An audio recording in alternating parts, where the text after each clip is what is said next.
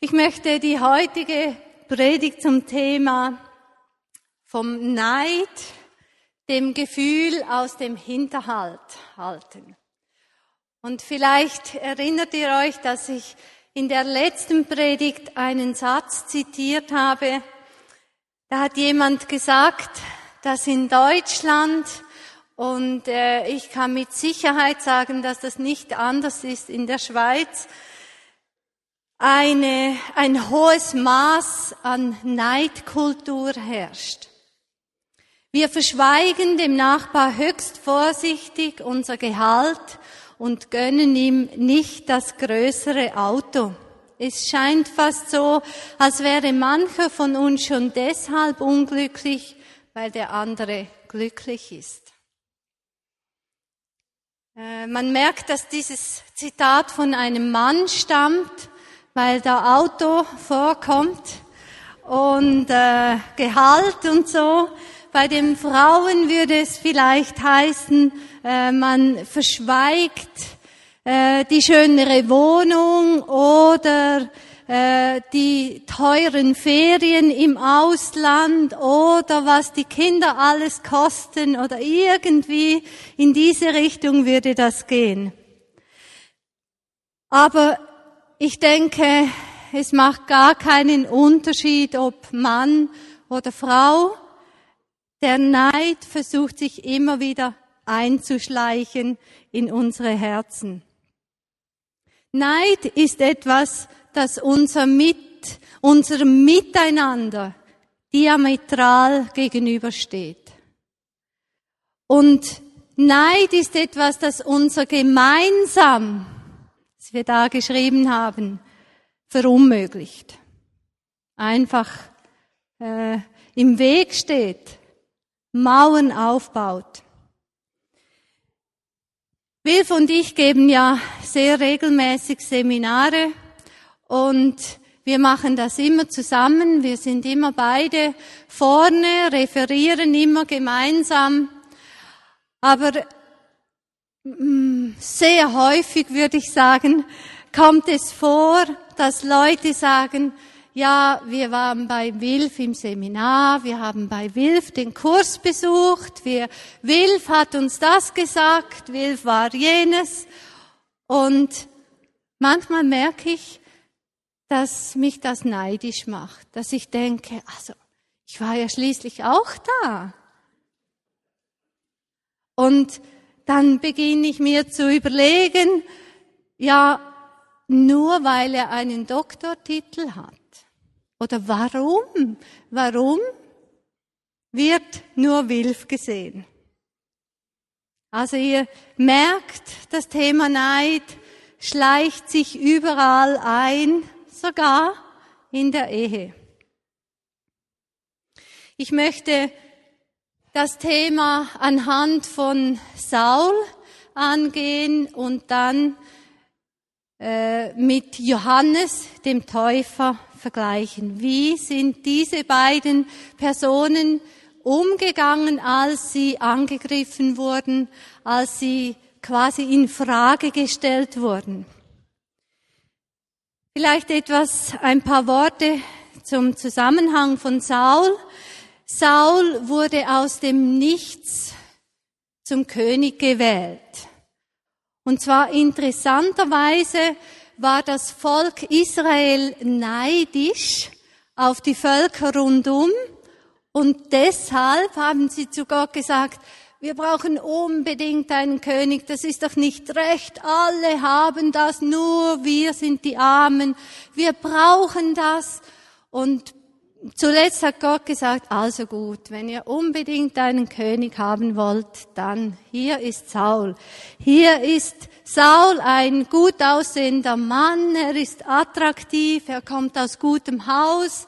Also da habt ihr euren König äh, Saul so als echter Aufsteigertyp, so als klassischer ähm, Mann, der Karriere macht, dem alles so in den Schoß gelegt wird. Das ist so die Vorgeschichte. Nun lesen wir aus 1 Samuel 18, Vers 5 bis 9. Da heißt's, David zog ins Feld und überall, wohin Saul ihn schickte, hatte er Erfolg, so dass Saul ihn an die Spitze seiner Krieger stellte. David war beim ganzen Volk und bei den Dienern Sauls beliebt. Als sie nach Davids Sieg über den Philister heimkehrten, das war Goliath, zogen die Frauen aus allen Städten Israels König Saul singend und tanzend mit Handpauken, Freudenrufen und Zimbeln entgegen. Die Frauen spielten und riefen voller Freude, Saul hat tausend erschlagen, David aber zehntausend. Saul wurde darüber sehr zornig. Das Lied missfiel ihm und er sagte, David geben Sie zehntausend, mir aber geben Sie nur tausend. Jetzt fehlt ihm nur noch die Königswürde.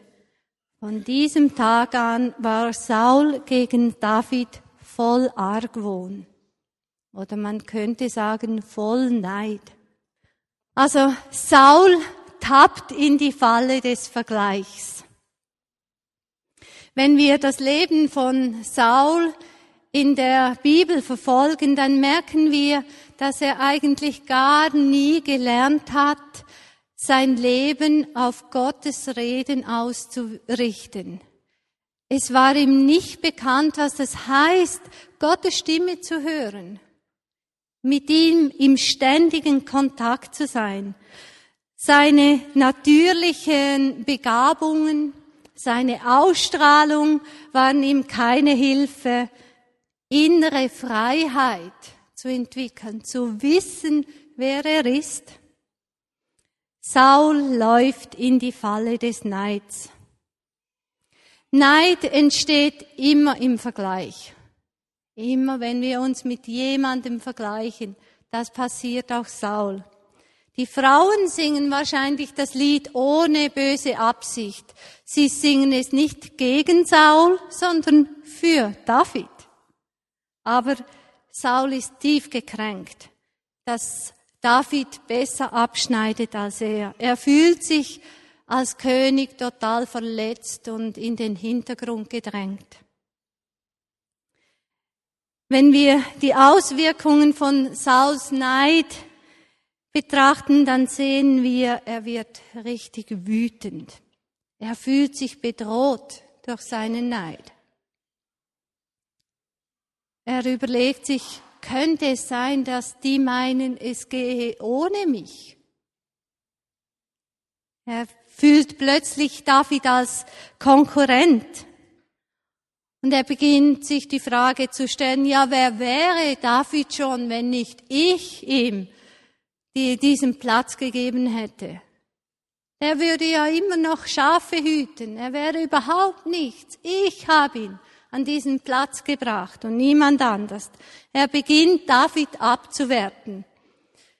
Er will ihm immer mehr schaden bis hin dazu, dass er ihn umbringen will. Der Hass wird so stark, dass er keine Grenzen mehr kennt. Er, er will ihn umbringen.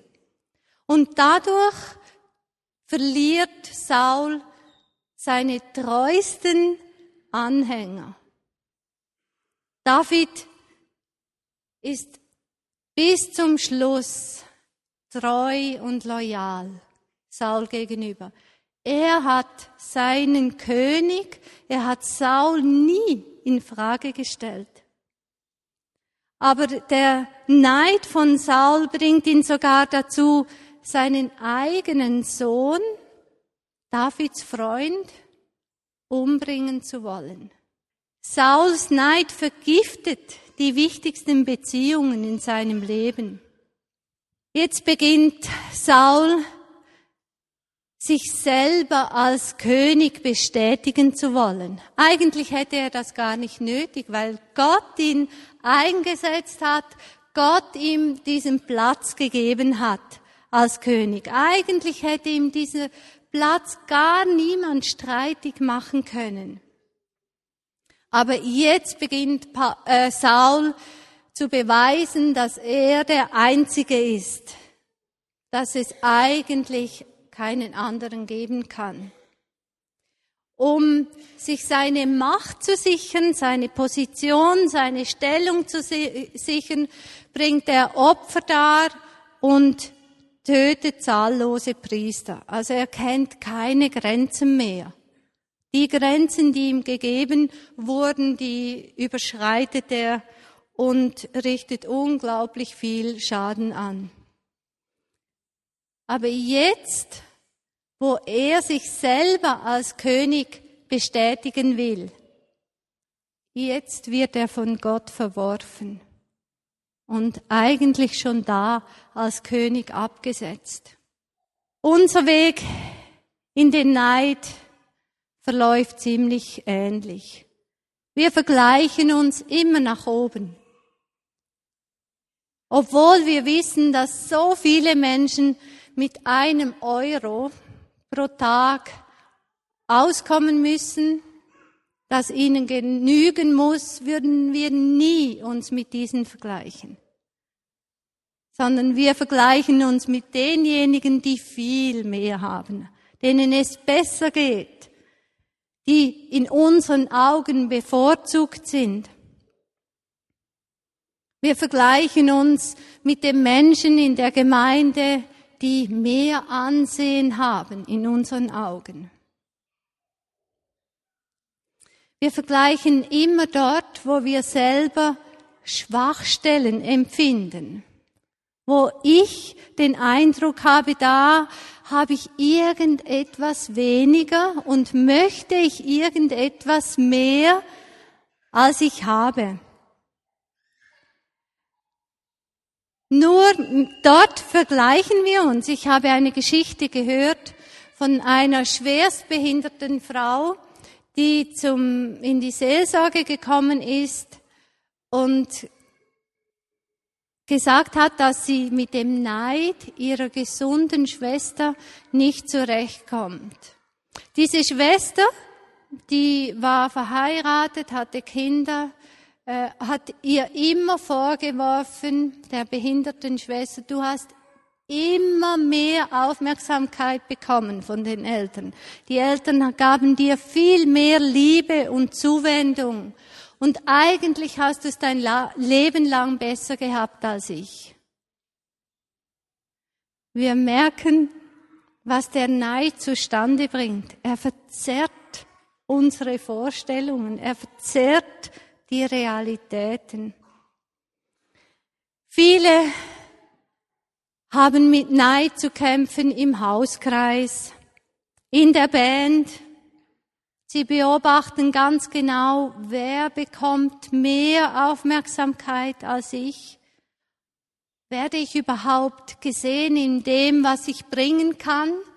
Nimmt man das wahr?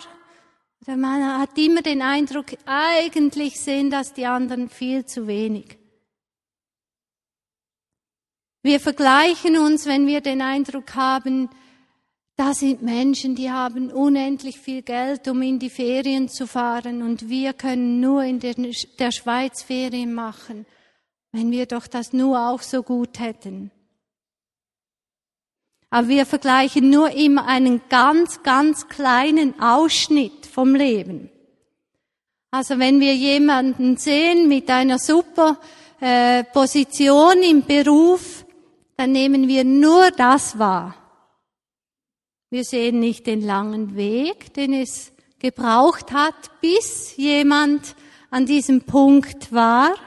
Wir sehen nicht, dass diese Person sehr, sehr viel Zeit investieren muss und deshalb die Familie vernachlässigen muss. Ich hatte früher immer etwas mit Neid zu kämpfen, wenn ich so kreative Menschen getroffen habe.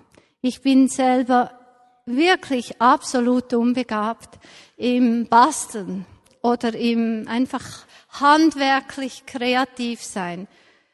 Nicht, dass ich generell nicht kreativ werde, aber das Handwerkliche fehlt mir 100 Prozent.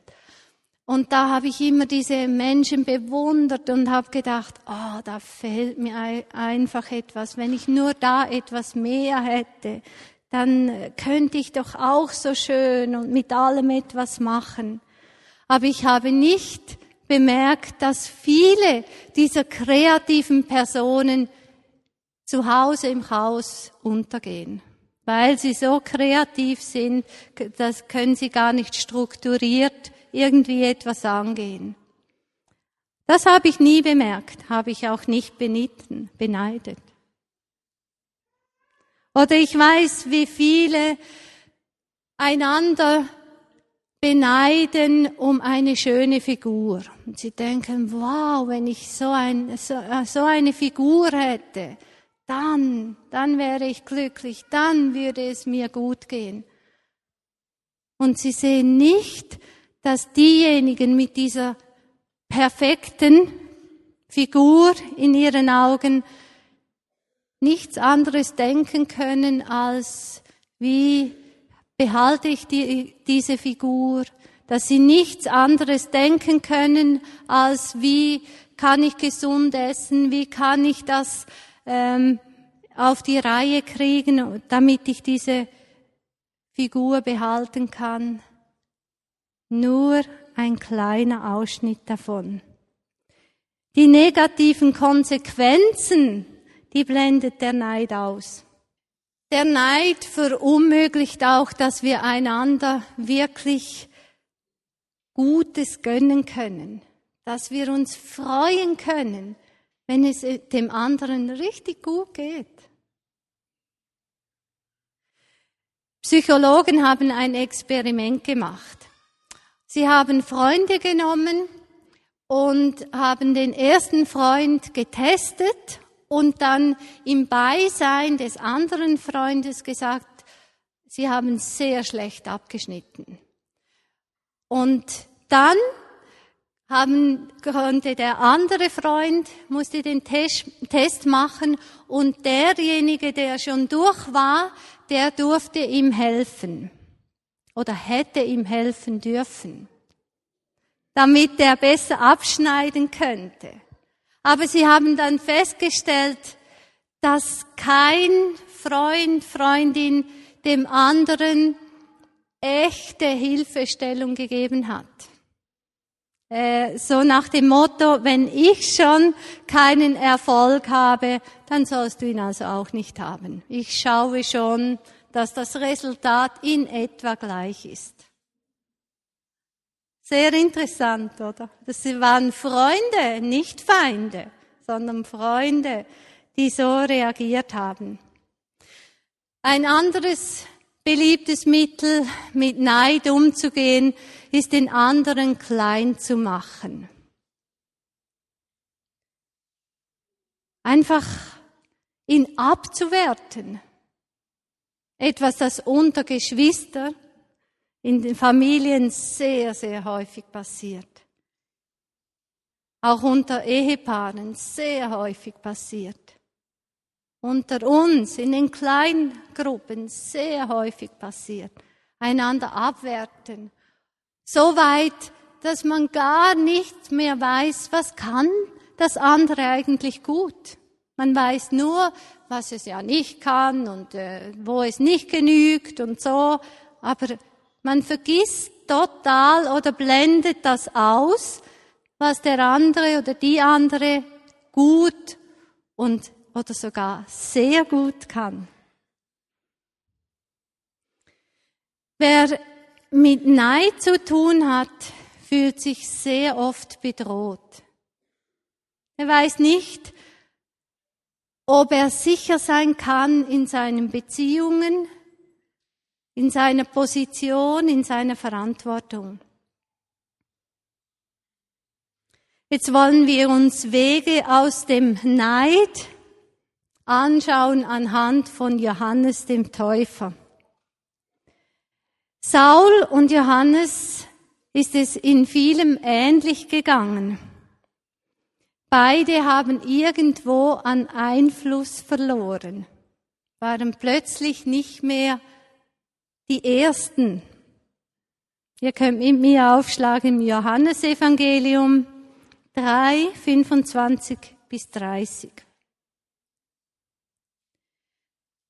Da heißt es, Da kam es zwischen den Jüngern des Johannes und einem Juden zum Streit über die Frage der Reinigung. Sie gingen zu Johannes und sagten zu ihm, Rabbi, der Mann, der auf der anderen Seite des Jordans bei dir war und für den du Zeugnis abgelegt hast, der tauft jetzt und alle laufen zu ihm. Johannes antwortete, kein Mensch kann sich etwas nehmen, wenn es ihm nicht vom Himmel gegeben ist. Ihr selbst könnt mir bezeugen, dass ich gesagt habe, ich bin nicht der Messias, sondern ein Gesandter, der ihm vorausgeht. Wer die Braut hat, ist der Bräutigam. Der Freund des Bräutigams aber, der steht dabei, der dabei steht und ihn hört, freut sich über die Stimme des Bräutigams. Diese Freude ist nun für mich Wirklichkeit geworden. Er muss wachsen, ich aber muss kleiner werden. Also die Jünger von Johannes kommen und sagen, oh, Johannes, etwas Schlimmes passiert. Die Leute laufen nicht mehr dir nach, sondern sie gehen zu Jesus. Jetzt ist die Frage, wie, wie reagiert Johannes? Johannes hatte offenbar ein sehr sicheres Selbstbewusstsein, das im Wissen gegründet war, ich habe einen Auftrag von Gott bekommen. Ich habe den Auftrag, den Weg vorzubereiten für den Bräutigam, für den Messias. Er wusste von Anfang an, du stehst nicht im Mittelpunkt. Der Mittelpunkt, der gehört jemand anderem. Du bereitest nur den Weg für der, denjenigen, der im Mittelpunkt stehen soll. Johannes ist auch so sicher, weil er sich gewohnt war, auf Gottes Reden zu hören. Er war immer abhängig von dem, was Gott mit ihm vorhatte. Er war abhängig und wusste, ich will nur das machen, was Gott möchte. Und das hat er auch, diese Abhängigkeit hat er auch bewahrt, als er im Mittelpunkt stand, als ihm alle nachgelaufen sind, als jeder hören und wissen wollte, was er meint.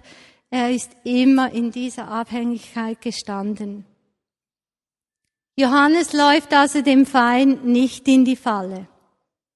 Obwohl er populär war, obwohl er ein angesehener Mann war, wusste er, ich habe einen Platz im Hintergrund. Die Nummer eins, die ist Jesus. Die ist der Messias.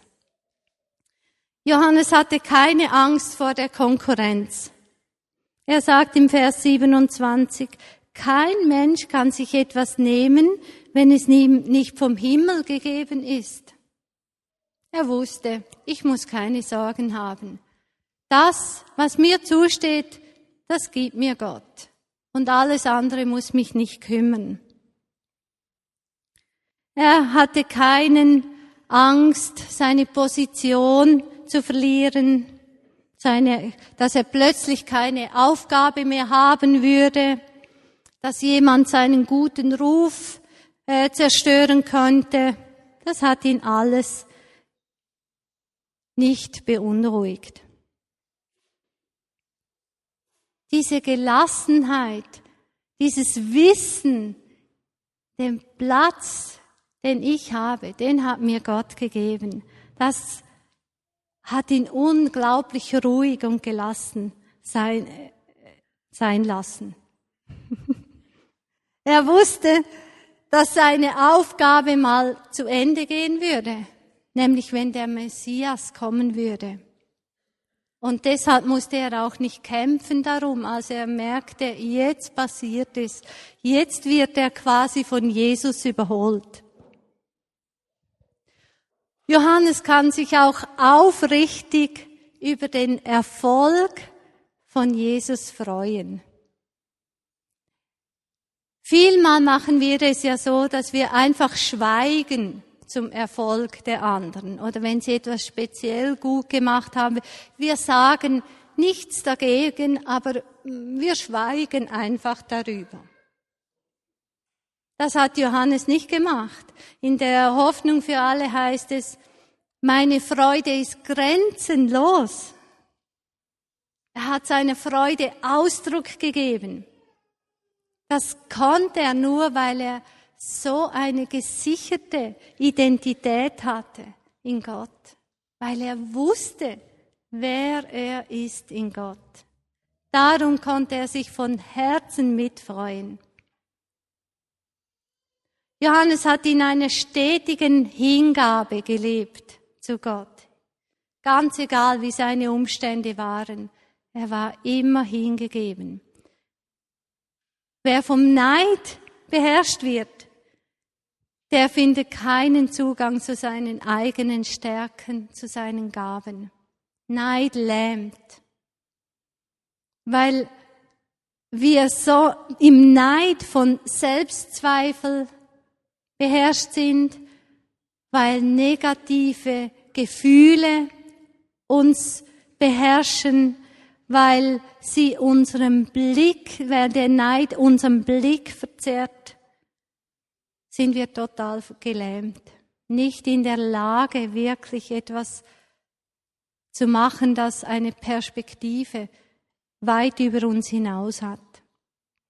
Johannes ließ sich seinen Dienst nicht durch den Neid kaputt machen.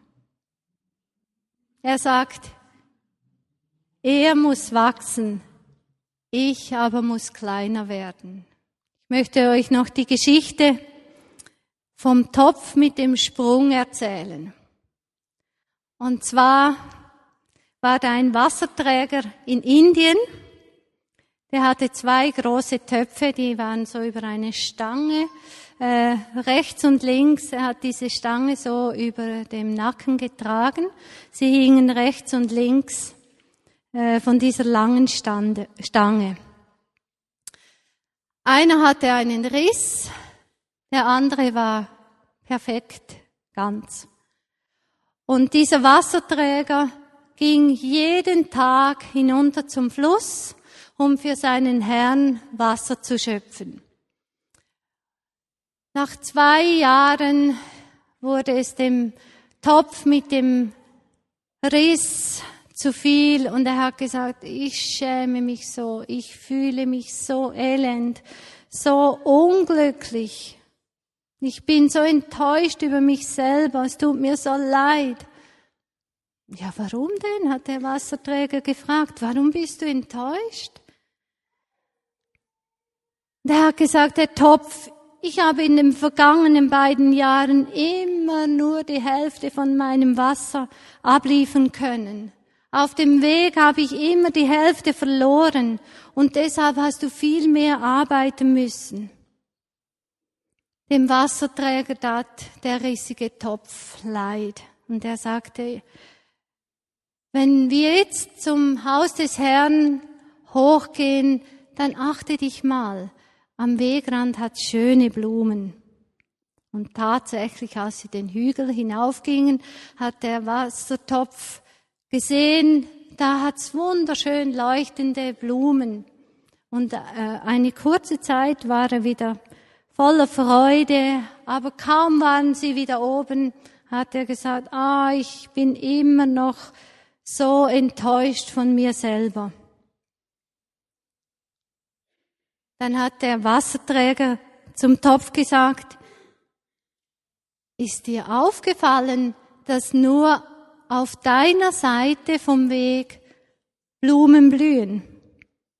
Auf der anderen Seite, wo der ganze Topf hängt, hat es keine Blumen. Das liegt daran, dass ich von deinem Riss gewusst habe und das genutzt habe und dort, wo du durchgehst, Blumen gepflanzt habe. Und die hast du jeden Tag gegossen. Und darum habe ich jetzt wunderschöne Blumen, um meinem Herrn das Haus zu schmücken. um ihm Freude zu machen. Wenn du nicht wärst, wie du bist, wäre das Haus nur halb so schön. Es hätte keine Blumen. Ich denke, diese Geschichte bringt vieles auf den Punkt.